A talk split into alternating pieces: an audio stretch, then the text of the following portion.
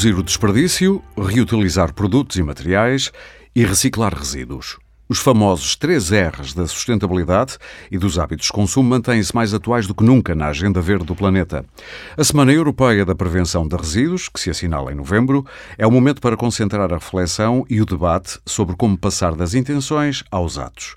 Nada se perde, nada se cria, tudo se transforma. É um clichê de Lavoisier, é um clichê estafado, mas pouco praticado. E é mesmo preciso levá-la à prática, porque há metas definidas e números que pesam. Cada português produz em média quase um quilo e meio de lixo por dia. São 500 quilos por ano. Portugal está obrigado a cumprir a meta de 60% de reciclagem de resíduos urbanos até 2030, mas estamos em 2022 e o país está ainda longe dessa fasquia. Apertando a malha, em 2035 não poderemos depositar em aterro mais de 10% de tudo o que deitarmos fora. Que desafios se colocam então à gestão de resíduos em Portugal? Que destino dar a todo o lixo que produzirmos nos próximos anos? E afinal, o que é, ou o que deve ser, uma política nacional de resíduos? Da prevenção de resíduos, para muitos uma expressão nova no dicionário da sustentabilidade, prevenção de resíduos, à reciclagem. Como conciliar o tanto que depende do comportamento individual com os instrumentos da política? O lixo não tem de ser lixo e ponto final. Pode ter muitas vidas, através da reutilização ou do prolongamento da sua vida útil, uma garrafa de água, por exemplo, ou um velho eletrodoméstico podem reencarnar noutros objetos e esses objetos ainda noutros. Isto tem de andar mesmo tudo ligado. Mas como é o que vamos tentar perceber hoje. Eu sou Aurélio Gomes e hoje trago este, esta reflexão obrigatória aos microfones do Pode Pensar, o podcast de ideias para consumir da DEC Proteste, e comigo estão Ana Isabel Trigo Moraes, é administradora delegada na Sociedade Ponto Verde, Pedro Nazaré, CEO da Eletrão, Associação de Gestão de Resíduos, e ainda Elsa Agante, responsável pela pela área de energia e sustentabilidade da DEC Proteste. Bem-vindos aos três, é um prazer tê-los aqui. E eu começo já por si, Ana Isabel Trigo Moraes, são duas perguntas disparadas. E eu vou recuar, eh, antes de fazer as perguntas, mais de 20 anos ao famoso, famosíssimo anúncio da Sociedade Ponte Verde, o anúncio do macaco Gervásio. Para quem não se lembra, ou para os mais novos, resumindo, neste anúncio, um macaco num laboratório mostrava que não era assim tão difícil aprender a reciclar. O anúncio, aliás, terminava com a inspiradora e boa provocação, digo eu, e passo a citar: O Gervásio demorou exatamente uma hora e doze minutos a separar as embalagens usadas. E você, de quanto tempo mais é que precisa? Aí vão as duas perguntas que eu prometi. Há um antes e um depois do Gervásio, imagino, no que diz respeito à reciclagem em Portugal.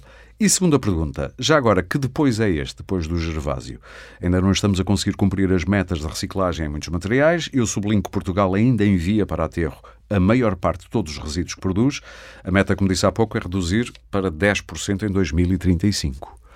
Ainda se lembra das duas perguntas? Sim, senhora, lembro-me muito bem. Boa tarde, é um gosto estar aqui a conversar sobre este tema tão aliciante e ao mesmo tempo tão desafiante e atual, porque nos convoca para, eh, de facto, levarmos às pessoas a informação correta que possa mudar este desempenho do país como reciclador e como país mais sustentável. Sim, de facto, é verdade. Há um antes e há um depois do Gervásio. A Ponto Verde há, existe há 26 anos e uma das suas tarefas muito relevantes relevantes e, quanto a nós, o histórico diz-nos cumprido com sucesso, pois levou 70% dos portugueses hoje em dia já praticam a separação das embalagens em sua casa para depois as encaminharem para os ecopontos e não há dúvida que na altura, quando se fez a campanha do Gervásio, era um bocadinho o despertar e o agitar de consciências para que as pessoas pudessem praticar a separação e a reciclagem das embalagens, dando-lhe este enquadramento que é uma coisa tão simples que até, por acaso, não era um macaco, era um chimpanzé. O Gervásio até conseguia fazer Ups. em pouco mais de, eh, de, de uma hora. E, portanto, ehm, foi, há, há, tanto essa diferença entre o antes e o depois do Gervásio eh, que nós, o ano passado, eh, recriámos outra vez o Gervásio o chimpanzé, porque não havia estudo que se fizesse na sociedade Ponto Verde onde a, a prática da reciclagem na cabeça das pessoas estava sempre associada ao, ao, ao Gervásio. E, portanto, nós reinventamos, desta vez digital, continua a ser, digamos que um embaixador mais do que uma mascote. aliás, até se podia dizer que o Gervásio foi uma espécie de influenciador dos anos 90. Foi o primeiro influencer. Na altura não falávamos dessas coisas, não é? E, portanto, desde logo, esse antes e depois do Gervásio é a associação de que a prática da reciclagem das embalagens uhum. não tem que ser um esforço, não tem que ser um castigo, é uma coisa que, desde que assumida nos nossos uh, hábitos, um, ehm, se faz uh, com facilidade, até porque uh, antes do Gervásio o país não tinha a infraestrutura que tem hoje em dia. O país tem 70 mil mil ecopontos espalhados pelo país e pelas ilhas e, portanto, já estamos muito mais infraestruturados para a boa prática da, da reciclagem. Ou Mas, seja, facto... serviu para pôr pelo menos o assunto na cabeça das pessoas e, pelos vistos, 70% da, da, da, população já pensa ou faz isso. É? é? verdade, já temos essa, esse índice, mas não Sim. chega, não é? E por isso é que nós, uh, repetidamente, somos um país uh, que não cumpre a sua meta de reciclagem de resíduos urbanos. Talvez valha a pena gastar aqui 30 segundos para explicar o que são os resíduos urbanos que estão na, na origem do incumprimento da uhum. meta do país. Resíduos urbanos é tudo, no fundo, aquilo que resulta de um momento pós-consumo e que tanto vai para o, o famoso contentor indiferenciado, são os biorresíduos uhum. e tudo aquilo que não vai para a recolha seletiva, que no caso das embalagens são estes ecopontos muito bem conhecidos que são o ecoponto azul do papel cartão, o ecoponto amarelo dos plásticos e dos metais, e da esferovite, descobri eu. Sim, também, também e, e, o ecoponto verde que é para as embalagens de, de vidro. No conjunto destes equipamentos que fazem a recolha seletiva e que nós andamos há 26 anos a pedir aos portugueses para separarem em casa e colocarem lá as suas embalagens, nós cumprimos as metas de reciclagem e, em alguns casos, até com bastante sucesso. É preciso dizer por exemplo, no papel cartão, com os números que temos, e portanto temos que trabalhar Sim. the best available information, nós já estamos a, a, acima de 80% na recolha para reencaminhamento e valorização. No plástico também estamos muito acima da, da, da meta, estamos ali nos 46% mais a ou menos. A meta era quanto já agora? Uh, no, no papel cartão era cerca de 70%. Okay. As metas por material são uh, individualizadas desde que no seu conjunto nós consigamos atingir 55% de todas as embalagens colocadas no mercado encaminhadas para valorização e reciclagem. Mas só, há um problema no vidro. Sim, mas deixe, antes de continuar, só uma coisa. Uh, pelo menos sabemos que as pessoas estão a separar. Depois o tratamento também é uh, analisado, o que é feito, o, a boa prática depois segue a seguir. Certo. É tudo rastreado, ou seja, é o depois uhum. do ecoponto, não é? Sim, exatamente. Seja, a Ponto Verde pede às pessoas para depois de consumirem, colocarem nos ecopontos. Depois o que nós fazemos, em colaboração com os nossos parceiros, que são os serviços municipais e intermunicipais, o que nós fazemos é acompanhar essa recolha. Essa recolha vai para centrais onde uh, sofrem processos de separação, porque não é preciso ir para tapetes onde há uma triagem. No fundo é uma separação. Mas eu queria saber se aí também temos bons no, números. No, no, no, no ecoponto no temos, é o processo todo. E depois o que acontece é que há, há fardos que saem desses processos de separação claro. que dão origem a nova matéria-prima, que é a matéria-prima secundária, e aqui é que se faz o fecho do ciclo, a economia okay. circular, porque esta matéria-prima, o vidro é altamente, é 100% reciclável, o plástico é altamente reciclável, o papel cartão é altamente uh, reciclável, os metais, há uma carência tão então, grande. Então, já uma dúvida, antes de eu passar a, a palavra depois a, aos nossos outros dois convidados. Porquê é que ainda vemos tanta água vendida em plástico? Porque é a maneira Estamos... mais fácil de fazer chegar ao consumidor e é aí precisamos de intervir para transformar Mas também temos aí um problema complicado com o plástico. Temos uma evolução que temos que fazer, é assim, nós temos que reduzir, temos que reutilizar e temos que reciclar. Há uma hierarquia. Primeiro uhum. reduz, depois reutiliza-se e depois, quando não houver outra alternativa, uh, recicla-se. E, portanto, nós temos que explicar isso às pessoas e temos que explicar também uma outra coisa, é que o problema do incumprimento crónico das metas da reciclagem em Portugal na, na, na, recolha seletiva nas embalagens, somos único, os únicos que cumprimos as metas, com exceção Os únicos por comparação? Com, por comparação com os resíduos indiferenciados, com os elétricos e eletrónicos, está cá o meu colega Já hoje. Vou passar, ah, ah, noutro, por exemplo, nos têxteis, nos monos, nos resíduos de jardim, tudo o que são estes resíduos, o Portugal está altamente carente de uma infraestrutura de serviço à sua população que permita que no pós-consumo, ou seja, quando ah, há resíduos que se geram nas nossas vidas, haja de facto capacidade de termos Sim. serviço ao cidadão Muito para bem. encaminhar para reciclar. Porque hoje em dia,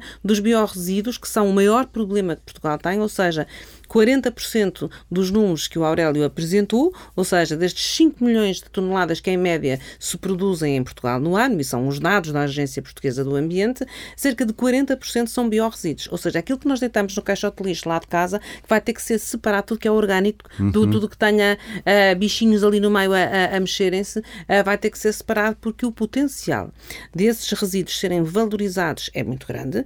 No Portugal já devia estar a, a recolher dos lares e das nossas casas contentores à parte com esses resíduos, mas já devia, nós estamos muito atrasados. Nós vamos ter que fazer nos próximos oito anos o trabalho que não fizemos nos últimos 15. Muito bem. Eh, eu agora passava para o Pedro Nazaré, da, da CEO da Eletrão.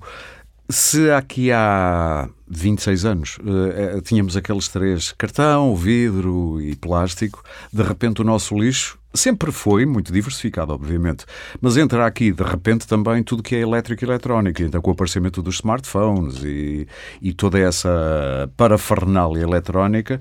Eu tenho aqui alguns números, por exemplo, uh, suponho que em 2020 menos de um terço de todos os frigoríficos é que iam para, para reciclagem e nós sabemos que os gases de refrigeração são altamente poluentes, libertam muito CO2 para a atmosfera. 5,3 milhões de telemóveis vão entrar no, no, sistema de, de, lixo.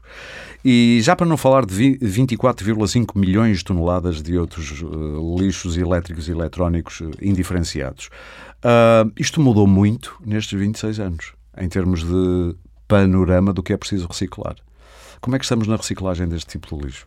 Muito bem, muito boa tarde. Obrigado por, pelo convite para estar aqui a descodificar este setor de, do admirável mundo novo que está para lá do, do contentor do lixo.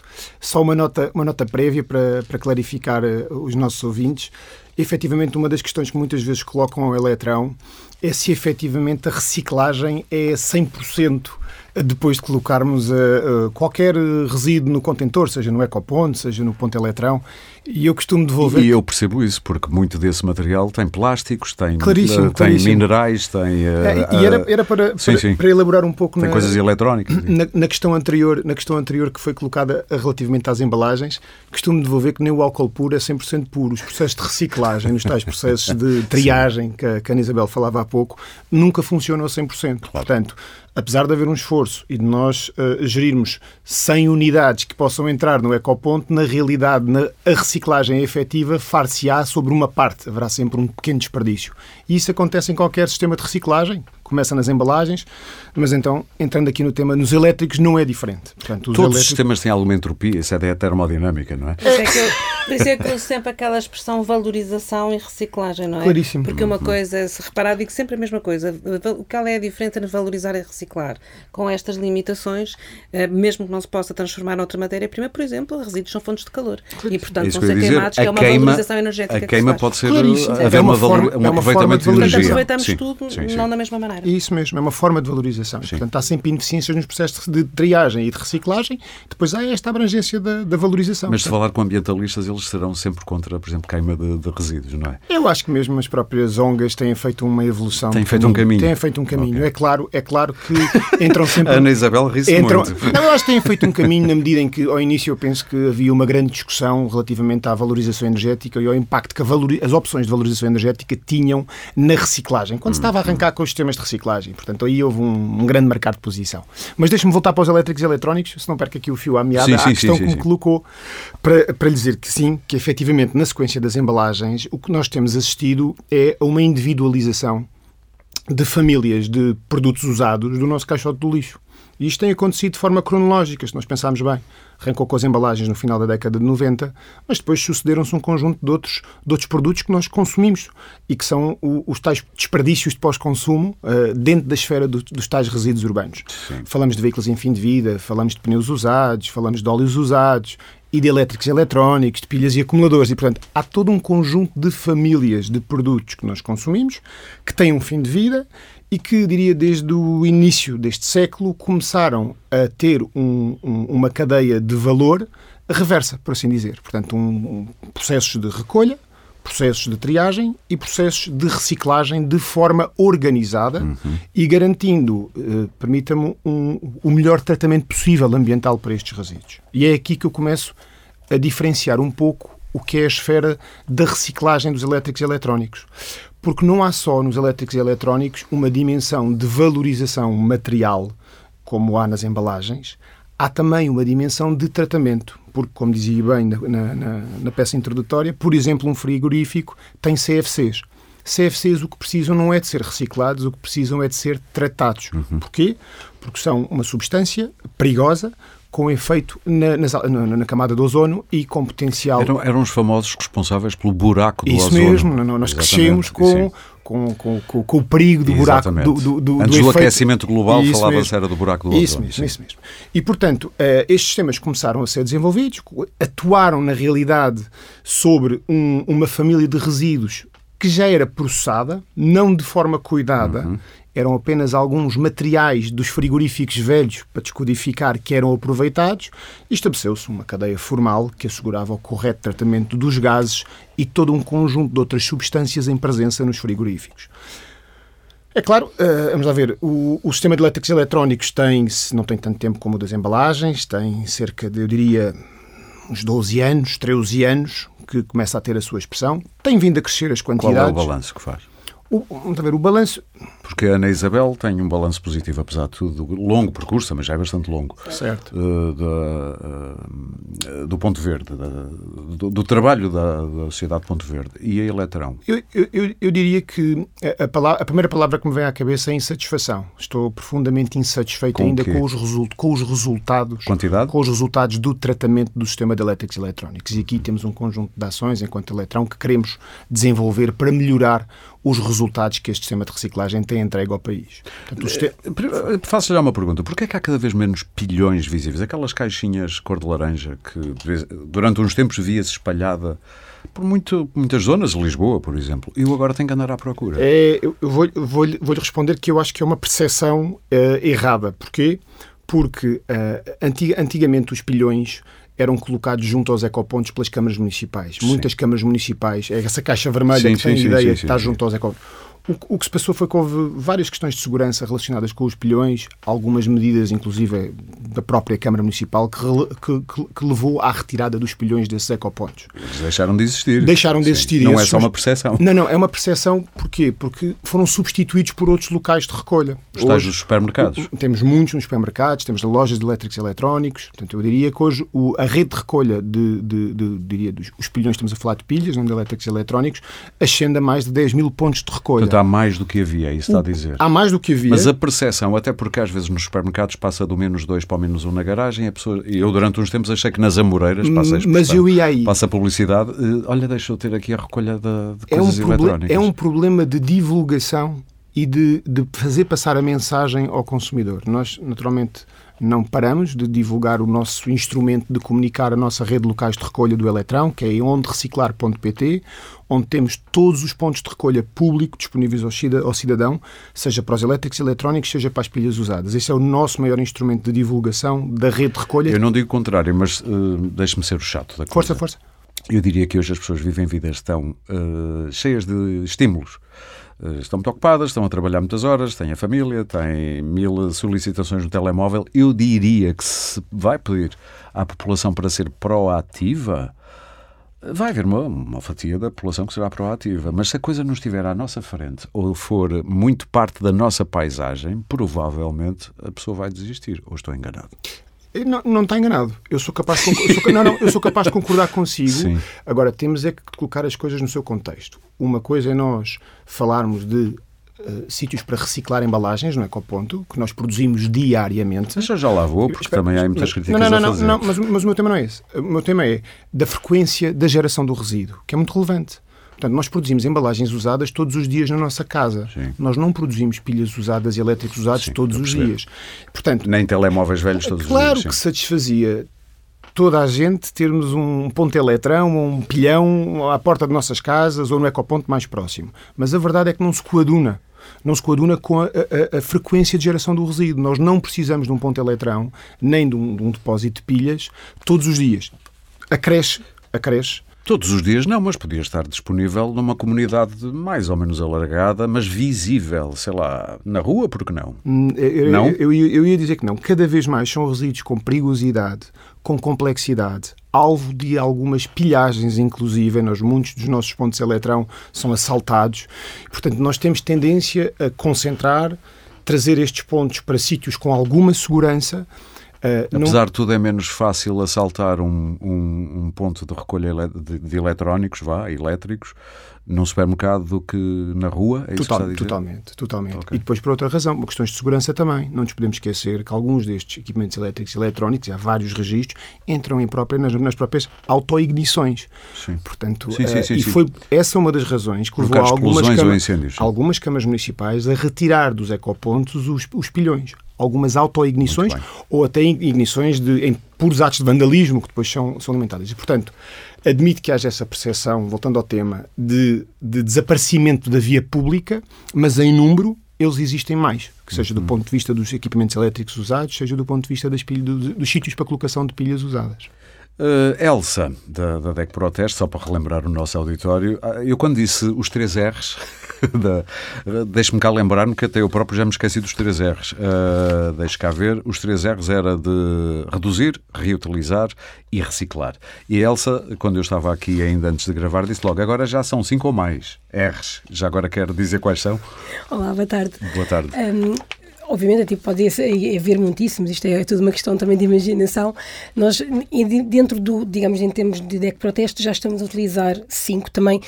Lá está, há outros países e há outras áreas em que existem mais, mas de alguma forma também para não, para não começar a baralhar. Portanto, acho, é, a juntar a esses que são os principais, ainda continuam a ser, nós consideramos que existe antes do, do, do reduzir, existe o repensar, que no fundo, e aqui virado um bocadinho ao consumidor, o consumidor tem que, quando vai adquirir um produto, tem que realmente pensar se precisa mesmo. É, eu, quando dizemos o repensar é neste sentido de, aliado um bocadinho a tudo o que é o, o fast consumption, as fast fashion, etc. Portanto, no fundo, começar a pensar, mas preciso mesmo, preciso mais uma camisola, preciso mais um telemóvel, preciso... Se calhar não, é pensar aqui um bocadinho. Uh, e também associamos um bocadinho mais até ligados também um bocadinho às marcas a parte do redesenhar, ou seja, uhum. é fundamental e há muitas muitas marcas que estão a fazer também cada vez mais este o redesenho dos produtos de forma que no seu final de vida possam ser eh, recicláveis. Portanto, temos muitos produtos que às vezes incorporam vários materiais, misturas de materiais um, e o que torna que no final de vida do produto este já não é reciclável. Uh, lamentavelmente temos agora também até mais recentemente muitos produtos que eram recicláveis, ou muitos materiais, que com as inovações muitas vezes transformam-se em mistura de materiais que é mais difícil de reciclar. Portanto, achamos que existe toda esta vertente tem que ser assumida pelas marcas no sentido de mudar o design, Estamos a concepção a falar do de produto. biomateriais, por exemplo? Não só, não, não, não, okay. isto é, é geral. Um, no fundo, imagino, podemos ter um produto que pode ter uma mistura de vários tipos de plástico, Sim. ou plástico e cartão. Sim. Uh, se calhar se tiver um único tipo de plástico, esse plástico é reutilizável. Ah, desculpa, Mas isso é reciclável. É, sim, eu estou a perceber. E só a mistura de materiais, a incorporação de novos materiais, muitas vezes faz com que muitas das peças, muitas das partes até do, dos equipamentos não sejam recicláveis. Como também acontece nos elétricos e eletrónicos, às vezes incorporação de materiais. Mas como é que se faz o trabalho de, estamos a falar de centenas, milhares de empresas por é, todo assim, o mundo? Estamos a falar é, das marcas. É uma coisa transnacional, como é que se faz esse trabalho? Assim, existe também aqui alguma pressão e esperamos nos próximos anos. A Isabel não, depois vai sim, não só também do sim, ponto sim. de vista de, de, das organizações, defesa do consumidor, existe aqui alguma, também alguma pressão, até via, e aqui estamos a falar da Europa, portanto, via a comunidade europeia, de alguma, de alguma forma, para haver legislação, haver regras um, sobre fabrico. Sobre o fabrico de novos produtos. E a pensar na. Sim. Há pouco, quando falava também de o consumidor ter aqui um papel, ou de repensar as suas necessidades, isto tem cara, eh, digo eu, parece-me um, encarreirar um pouco no pensamento de muitos ativistas climáticos, o que faz sentido. Mas uh, não faça já essa cara, que eu vou explicar. Que é, no fundo, nós todos temos que perder hábitos que ganhamos quando enriquecemos, especialmente em Portugal, depois dos anos 90, há um, um acesso a mais coisas, elas tornaram-se mais baratas, nós também temos mais dinheiro.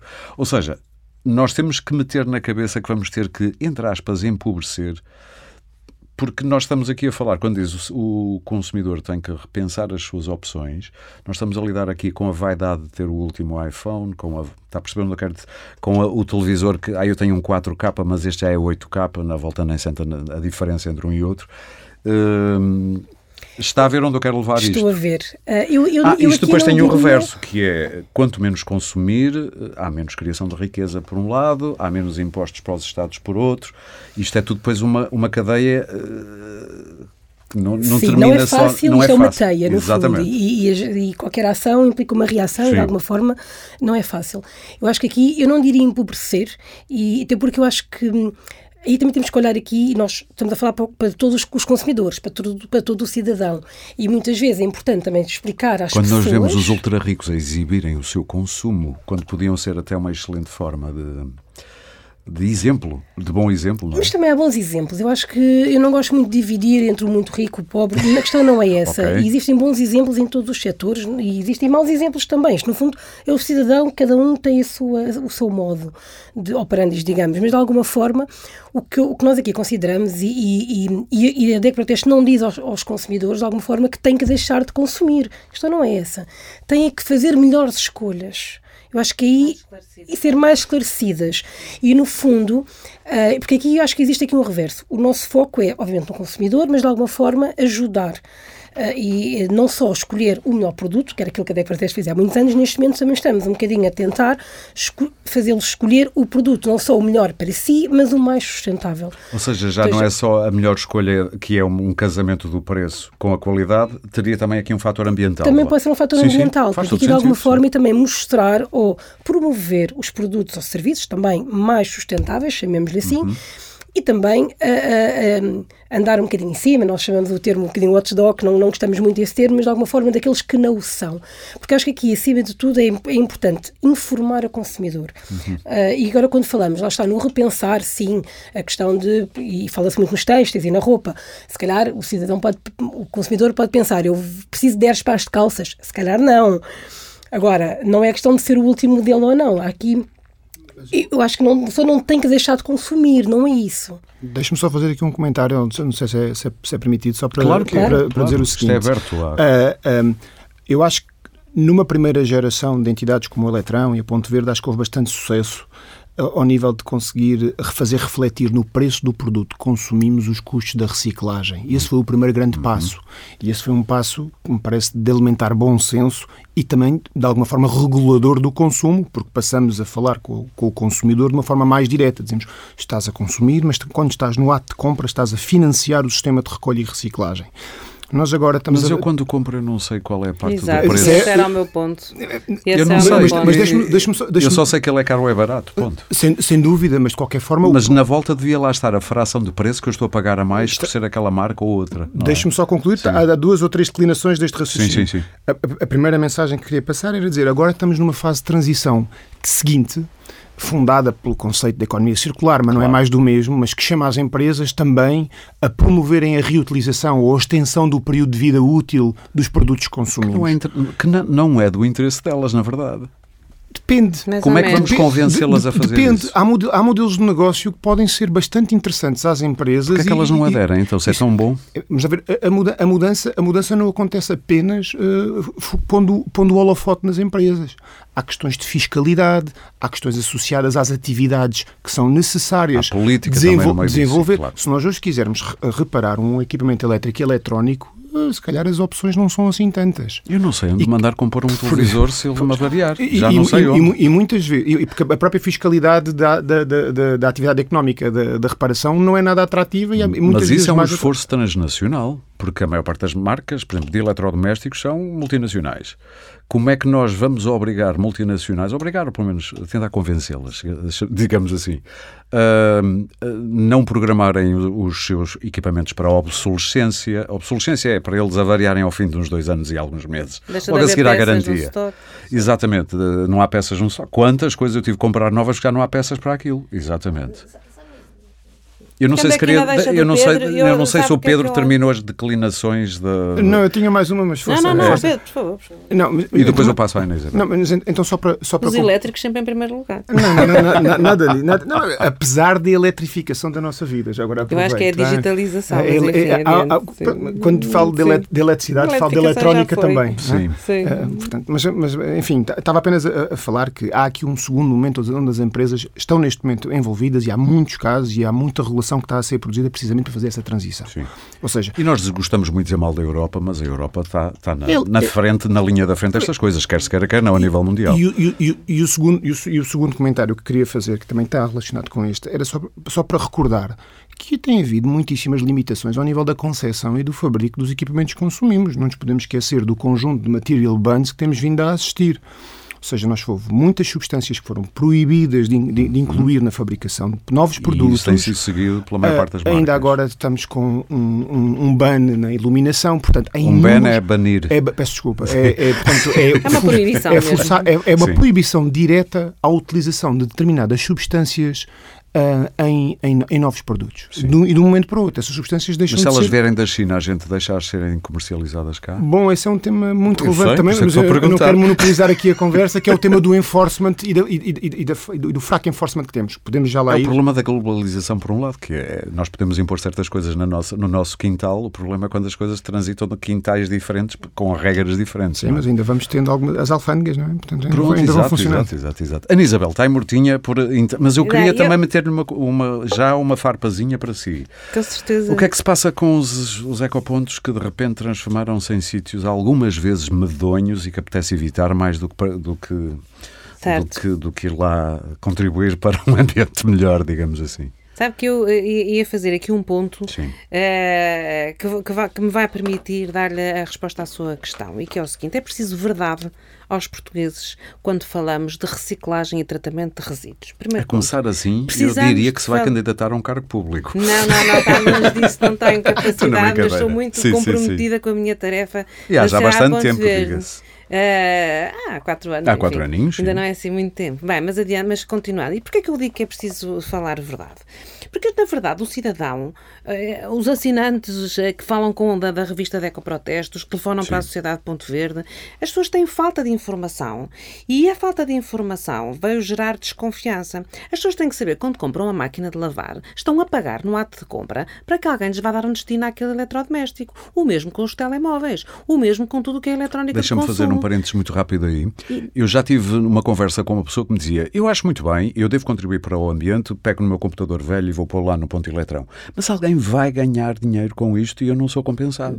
Mas já, já lá vamos, porque isso, É- nós, em branco. nós, Já nós, evolui. nós temos uma responsabilidade, e nisto inclui aqui a Sociedade Ponto Verde, em ainda não termos explicado às pessoas eh, e clarificado esse, esse, esse pensamento. Mas voltando aqui ao tema da verdade, é assim, nas embalagens, que é o fluxo que de facto começou primeiro e que rapidamente se, se, se organizou, com os seus problemas e com o futuro que aí tem, também não vale, não vale a pena eh, não dizer que vamos ter que pedir mais aos consumidores para trabalharem connosco nesse, neste, nesta matéria.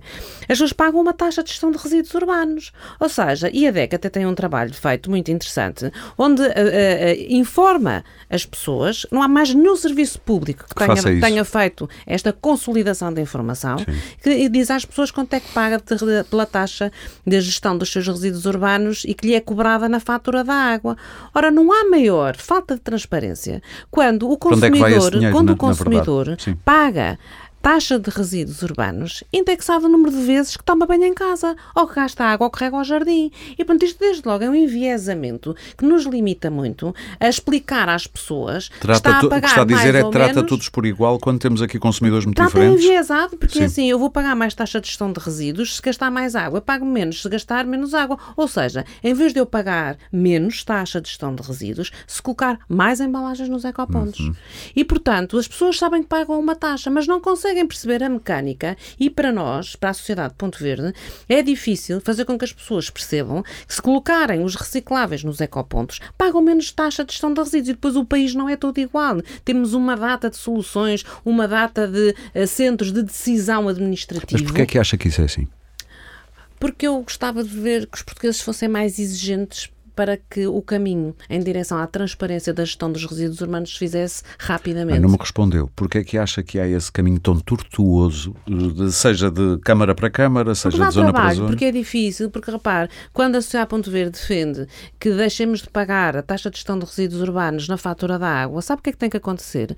Nós temos que, ao desligar esta faturação, temos que criar uma instituição de base regional e territorial uhum. que fatura a água a cada uma dos lares, a cada um, que fatura os resíduos a cada um dos lares, a cada um dos cafés, a cada um dos restaurantes, de maneira diferenciada. de maneira diferenciada. Okay. E sabe, dá trabalho e custa dinheiro. E nós nos resíduos eh, temos deixado andar. Porque, porque repare, nós, eh, e aqui é aquele meu lado em que eu gostava mesmo de convocar as pessoas para verem esta realidade. Portugal fez um trabalho espetacular desde os anos 90 em que fechamos as lixeiras. Nós fechamos as lixeiras porque veio a regulação europeia e disse acabou a conversa, temos que, temos que fechar as lixeiras. Os aterros não são mais novas lixeiras? É, mas eu ia, eu, ia, ia, chegar a esse ponto.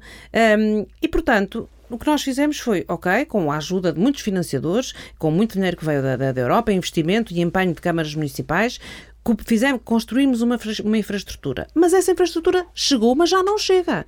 E, portanto, não é só pedir ao cidadão e ao consumidor que separe as embalagens e coloque nos ecopontos o que pedimos todos os dias, porque é uma coisa que tem que acontecer todos os dias, isso não é nada de extraordinário. O que nós temos é que explicar às pessoas, se não colocar no ecoponto, que ela tem que ser mais exigente para saber quanto é que está a pagar no seu município por não colocar os recicláveis no, no, ecoponto e como é que, e, e, e perceber que se não colocando os recicláveis no ecoponto, eles vão ser ou queimados ou enterrados e o país está a chegar ao limite dos aterros, como aconteceu com as lixeiras. Sim. E por isso é que. Aliás, em 2035 só 10%. Exato, mas nós já temos no é país aterros é? que vão fechar no próximo Eu já passo ano. a palavra, mas eu queria passar aqui à Elsa. Isto só lá vai com o braço da lei. Ou seja, já tivemos aqui várias coisas, ainda me lembro daquela campanha, dava-se um prémio a quem fosse depositar a garrafinha, enquanto a garrafinha tinha prémio, as pessoas iam, agora deixaram. Premiar o, consumidor ou punir o consumidor ou o quê? Eu acho que tem que haver um misto. Provavelmente será sempre que haver um misto. E agora, tem um bocadinho muito rapidamente, mas se me permitem, um, a DEC Proteste é uma das entidades que efetivamente há vários anos que andamos a lutar e a mostrar, e sempre com os números, que consideramos que esta desagregação do custo dos resíduos ser com o custo da água não faz de todo sentido, pelo menos desde 2017. Portanto, mas de alguma forma são campanhas sistemáticas e, portanto, de alguma forma, uh, lá está, dá trabalho, tem que haver uma nova reorganização, mas esse é o caminho, porque lá por cada vez mais, quando nós dizemos também o nosso caminho e, a nossa obrigação é sensibilizar e informar. Uhum. E um consumidor tem que estar informado e, de alguma forma, é completamente diferente quando uh, um consumidor vai pagar sobre o, o, os resíduos, sobre o lixo que realmente produz.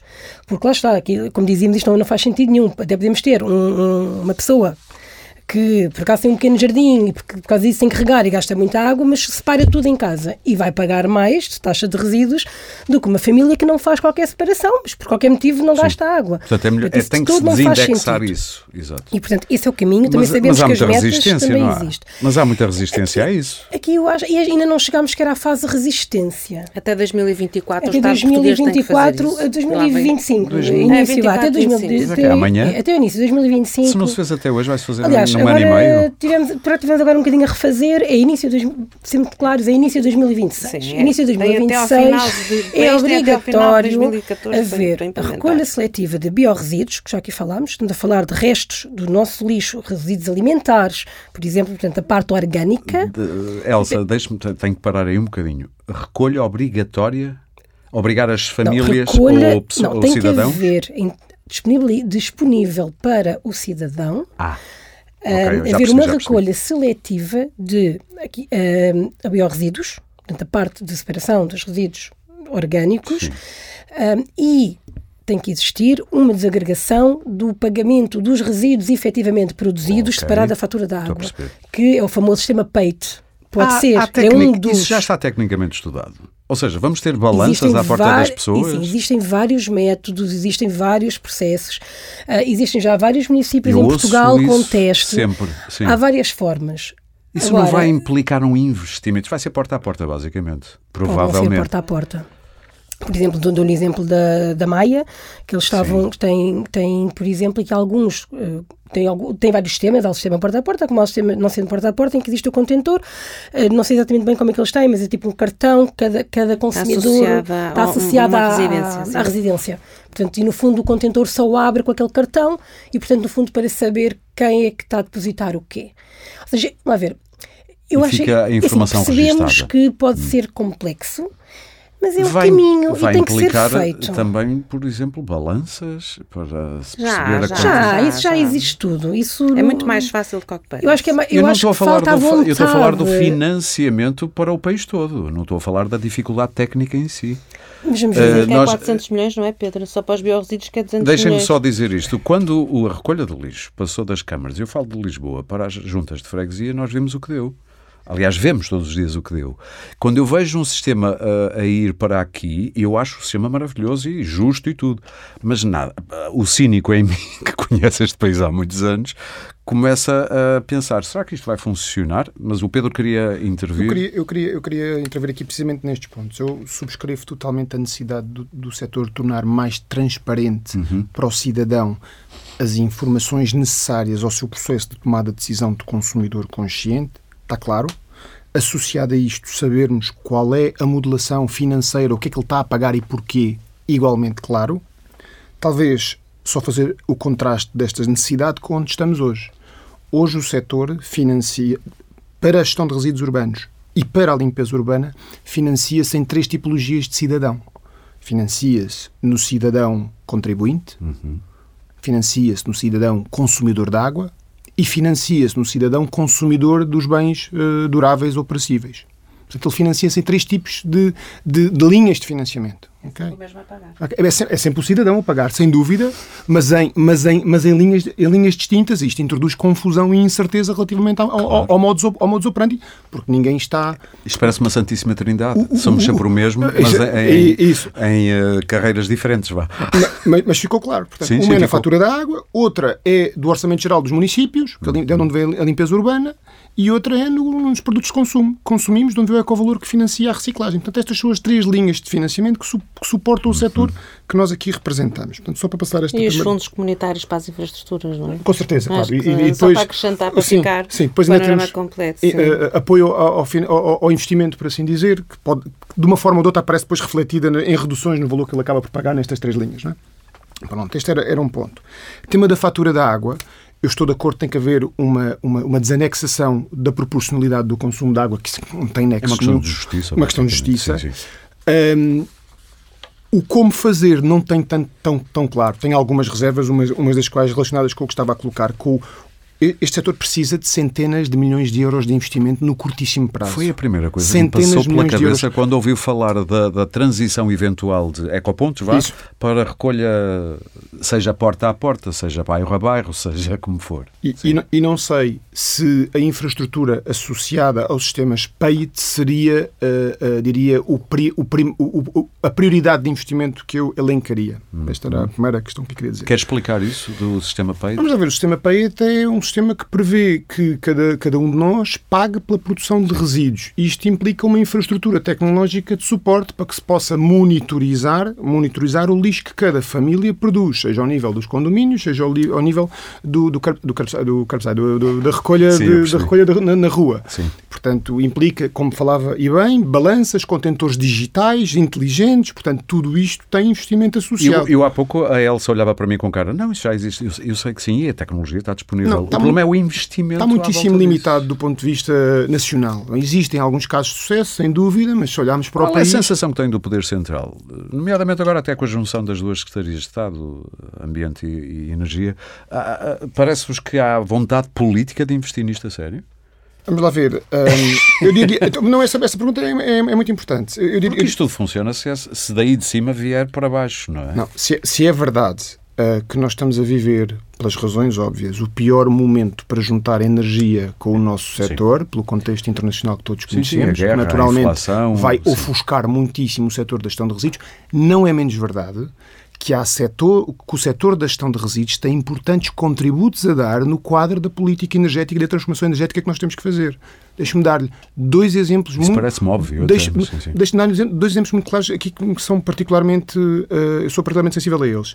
No quadro da reciclagem de elétricos e eletrónicos, as tecnologias que vão amanhã suportar a transição energética que nós precisamos operar, seja do fotovoltaico, seja das eólicas, que nós vemos nas notícias todos os dias, Seja das baterias e do lítio. seja das baterias de lítio, Sim. essas tecnologias precisam de um fornecimento de materiais muitas vezes que não, raros. que, não, que são raros que não, que, que, não, que não vêm apenas que não vêm que, estão centrados muitas vezes em geografias de, de grande dia de grande instabilidade democrática que não oferecem condições de segurança está a dizer que muitos minérios vêm de sítios que amanhã podem deixar de fornecer. Por, por exemplo e, como a Nigéria com o gás por exemplo. Já está a acontecer. E, essa, e, essa, é e, essa é que, e essa é que é a premência dos sistemas de reciclagem. Porque é buscar esses materiais outra vez a, a materiais porque que são, porque são minas ambulantes Exatamente. que estão na sociedade, nos produtos de consumo que Já nós agora, temos em casa. Uh, qual é a garantia que temos de que o que é recolhido nos vossos pontos chega ao fim da linha? Porque fala-se muito em desvios, fala-se muito.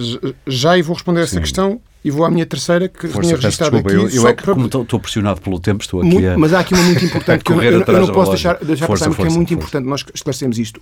O, o, chavão do ganhar dinheiro com a reciclagem, então eu não faço a reciclagem, que passou aí nas suas palavras há pouco entidades como o Eletrão, Sim. seja nos elétricos, nas pilhas ou nas embalagens, existem precisamente porque estes sistemas de reciclagem eles são deficitários.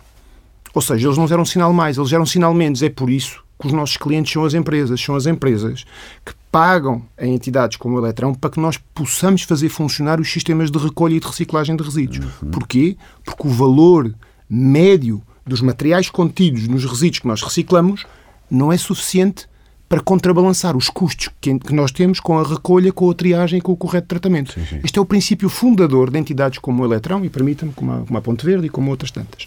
Portanto, é um princípio de equilíbrio económico-financeiro onde as empresas e o, e o consumo. Por isso é que o ganhar dinheiro com reciclagem é uma Mas ideia. Mas um crédito qualquer, mesmo que não fosse monetário, podia ser interessante de, de valorizar um consumidor. Eu, por acaso, tenho uma visão complementar aqui em relação Sim. ao Pedro sobre essa matéria. De, Deixa-me deixa só, deixa só responder à, à questão de, da reciclagem dos elétricos que me colocou também. Um, Do, só, só se terminar, chegam ao fim da linha não, por causa dos desvios de não, que não, se fala. Vamos lá ver, são, são, são dois temas.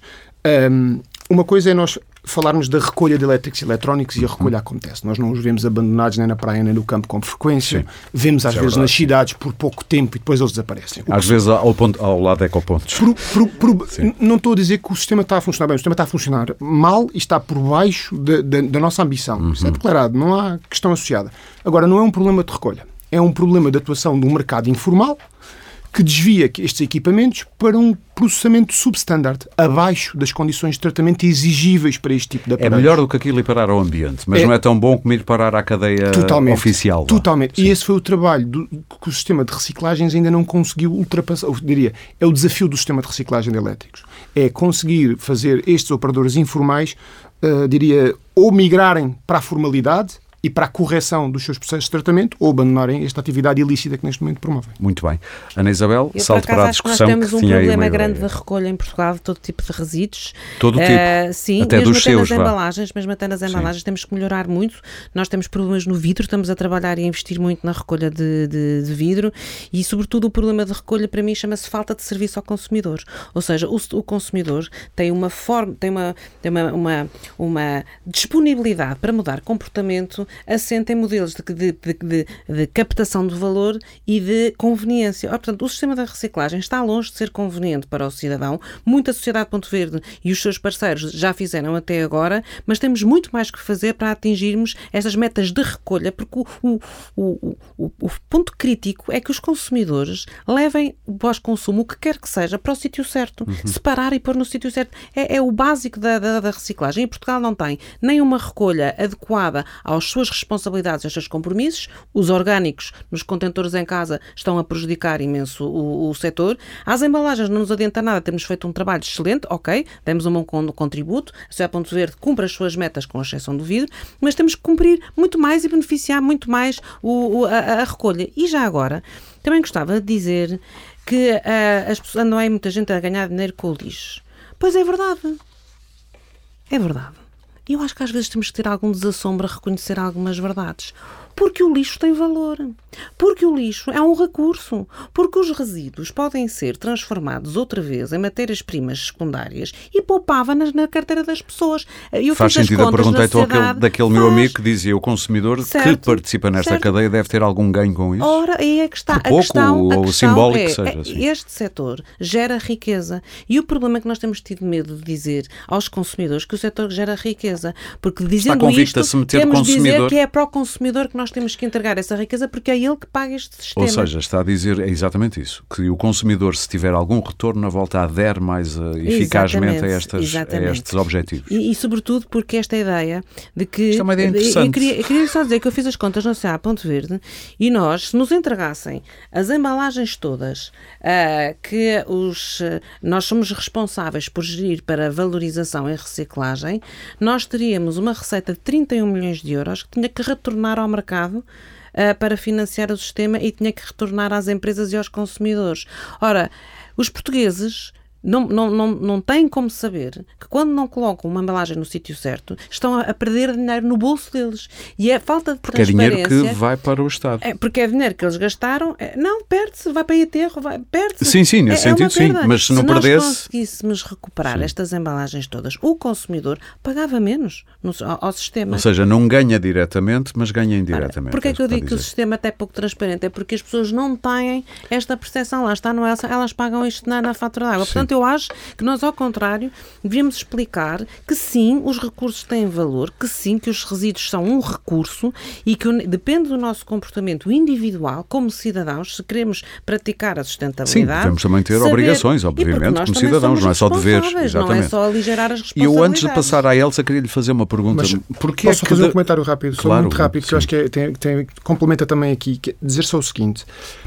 Eu estou perfeitamente de acordo que nós temos que encontrar modelos financeiros de devolver incentivos económicos ao consumidor. Acho que é assim muito Venha importante. STF, nós, nós já chegámos, era aí que eu ia, hum. nós, nós já chegámos, já esgotámos muito o modelo de boa vontade do consumidor vontade, para se dirigir ao ecoponto, campanhas de, de, sensibilização, okay? Portanto, isso esse, já foi esse, tudo esse modelo de é- boa é vontade é do consumidor já não, já, não, já não nos tira de onde estamos no, ao nível de taxa de reciclagem. Já deu tudo o que tinha a dar, basicamente. Isso. Agora, Há que fazer bem as continhas também, porque nós sabemos que vem um sistema de depósito e retorno. Para pegar no exemplo sim, de uma embalagem, sim, sim. a embalagem de água que há pouco falávamos, o consumidor ir devolvê-la, portanto, o consumidor, se for negligente. Eu cresci nesse tempo, su, su, em que era tudo vidro su, e vivia-se muito bem. Se o, consumidor, se o consumidor for negligente, não vê o, seu, o, reembolso do seu depósito. O seu eurito se, depósito, se, o consumidor, se o consumidor for proativo, vai entregar ao sítio certo e vem de lá com 10 cêntimos ou 15 cêntimos amanhã, assim tínhamos sucesso em implementar este sistema de depósito e retorno de volta a Portugal. Agora, isto tem um custo no caso do, do sistema de depósito e retorno, são 100 milhões de euros ao ano. E estamos a falar de uma parte pequena das embalagens. Portanto, é estas continhas que nós temos que fazer muito Tudo bem, muito porque bem é um feito. setor carente de investimento. Estamos a falar de largas centenas de milhões de euros e são decisões que, no curto espaço de tempo, têm que ser tomadas. Muito bem. Eu vou já fazer uma pergunta importante à Elsa, mas tinha que fazer uma pergunta à Ana Isabel, que é uma coisa que me preocupa muito.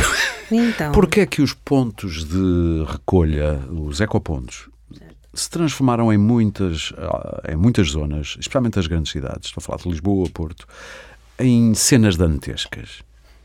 É porque há pouca gente para fazer recolhas mais regulares daquilo, de manutenção daquilo. É porque nós estamos uns porcos, desculpem a palavra, nós cidadãos, e vamos ali. Eu vejo pessoas carregadas de lixo, já nem abrem para ver. Não, põem para ali, atiram para ali as coisas.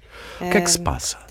Eu, eu, Pois é, só, é o cheiro, é o visual, é tudo. Do ponto de vista da sociedade de Ponto Verde, o país tem piorado no serviço uh, de gestão do ecossistema da reciclagem das embalagens nos últimos mais ou menos dois anos. Só queria saber porquê. Porque um, isso é um diagnóstico que é visível. Eh, porque quem gera o sistema uh, são as câmaras, são os municípios e as comunidades uh, intermunicipais.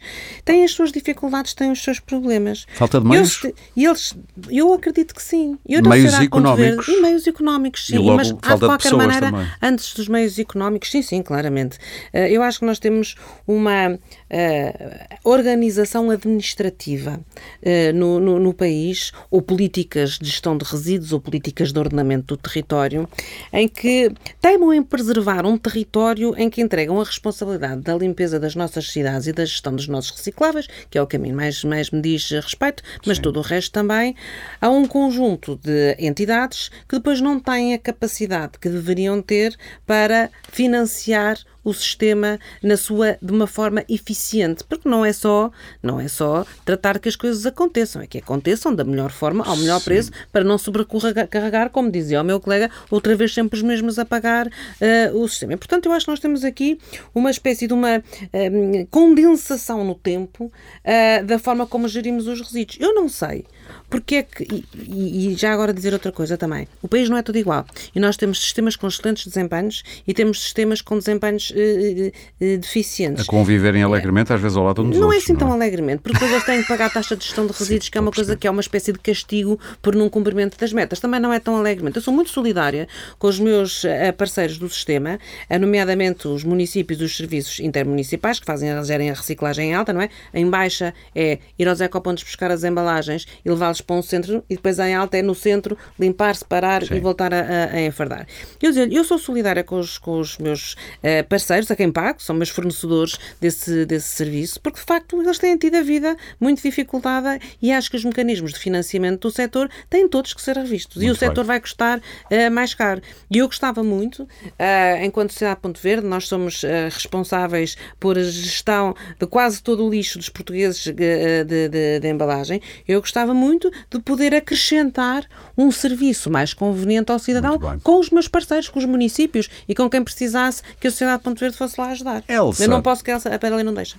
Elsa, pegando até nos objetivos dos programas a que vamos estar eh, obrigados a cumprir eh, já para 2030 e 2035, ah, o que é que deve ser uma política nacional de resíduos? O que é que alguém que está tão a olhar para este, para este problema em voo, quero eu imaginar em voo de águia, a coitada a Elsa já está arrependida de ter vindo ao podcast. Oh meu Deus, que raio de pergunta. No fundo, o que eu quero é também como conciliar o tanto que depende do comportamento individual das políticas públicas. O que é que uma observadora privilegiada pode dizer? Eu acho que aqui, acima de tudo, mais do que o plano nacional, hum, eu acho que nós, nos últimos anos, temos tido muitos planos. Em termos nacionais, há imensos planos, há imensas estratégias Sim, sim. para tudo e mais alguma Eu preparo coisa. muitos programas dedicados Há a coisas muitos- é destas o- e já estou cheio E depois de lá planos. está, há planos para tudo e mais alguma coisa e, e, de- e- depois vai sempre adiante, vai-se adiante, porque há um novo plano, há um novo estudo. E, Raramente se reavalia e não, e não a se meio. começa a- a- em ação, no fundo, não é? Portanto, é- eu acho que aquilo que é necessário. Antigamente eram as comissões, agora é os planos. Eu também, eu acho que aquilo que é necessário, porque lá está aí, todos estes planos nós estivemos a falar, da recolha dos biorresíduos, nós aqui acho que é importante focar. Existem as metas europeias que temos que cumprir, porque ele tem que cumprir.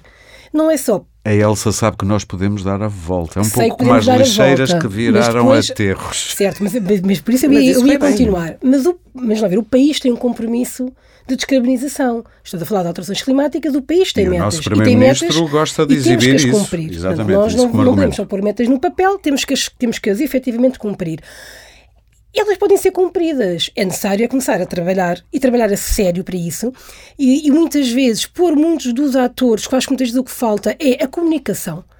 Existem muitos planos e muita coisa, as pessoas têm que comunicar. Há muitos têm- castelinhos têm ser incomunicantes, é isso? Porque assim, isto no fundo está tudo ligado. Uh, há bocadinho falava que em 2035. Já dizia o que- Sérgio Godinho. Pronto, vamos ter que reduzir o que vai para, para o aterro. Sim. A única forma é de haver uma recolha seletiva dos biorresíduos. Recolha seletiva, por exemplo, de textas, que também já está planeado que irá supostamente até final de 2025 também.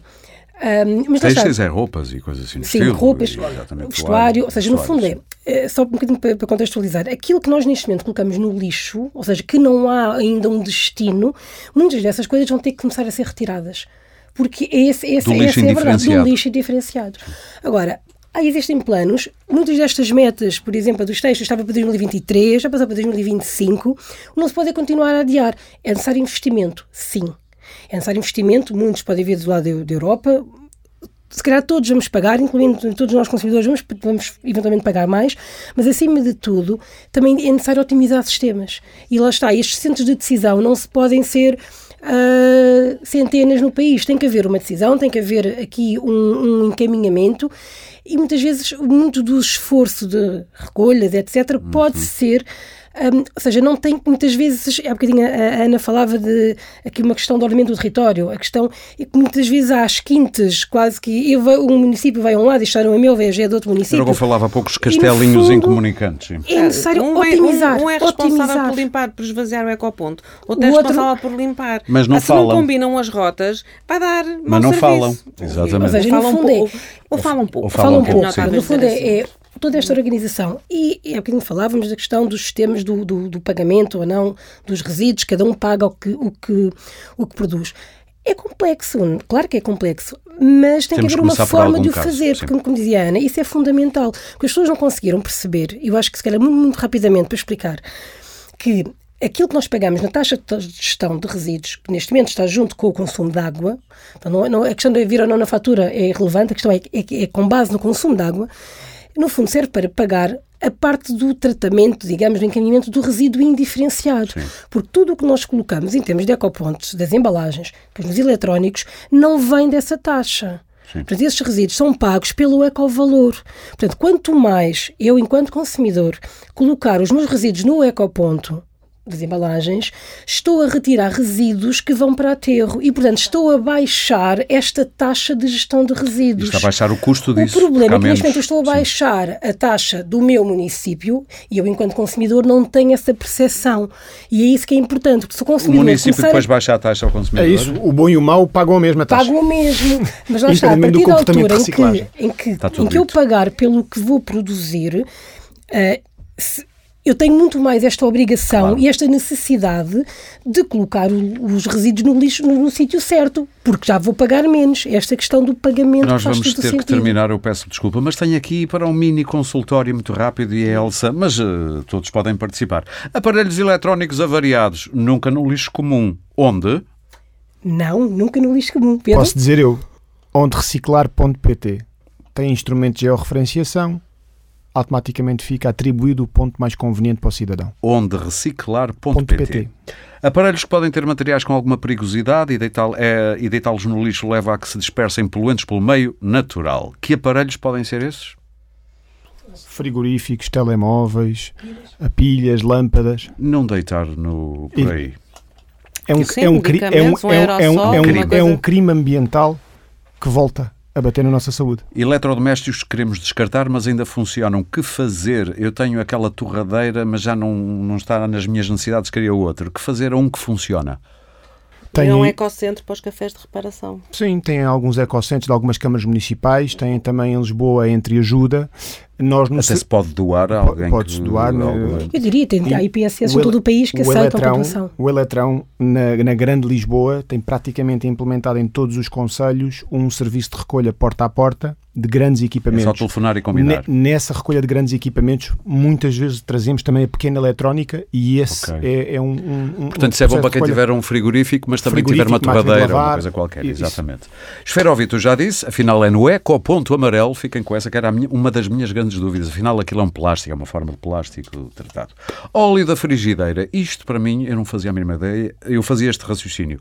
Óleo vem de fontes vegetais, logo é biodegradável. Não. Não, não, não, não, para os oleões. Nada para mais os engano. oleões e não cos deitar pela, pela ralo da cozinha ou pela, uh, pela, pela sanita, sanita, na casa de banho, sim. não. De preferência é colocar numa garrafinha depois de utilizar e há uma rede grande ah, nos supermercados nunca, para ah, recolher os oleões. Okay. Sim, Só porque eu nunca vi um oleão, mas há nem também já autarquias que têm oleões disponíveis. Lá está.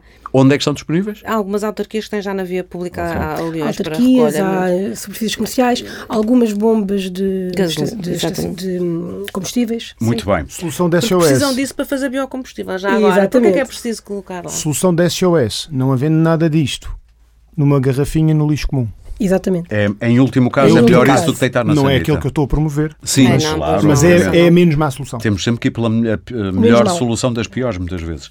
Copo, isto para mim foi uma novidade, quando até me ri com a, com a Maria João Mourinho. Copos de vidro, no vidro eram certo, não, tal como os espelhos, não, esperem, não, tal como os espelhos e os vidros das janelas. Não, não, não. Porque os vidros não são todos iguais, basicamente é isso, não é?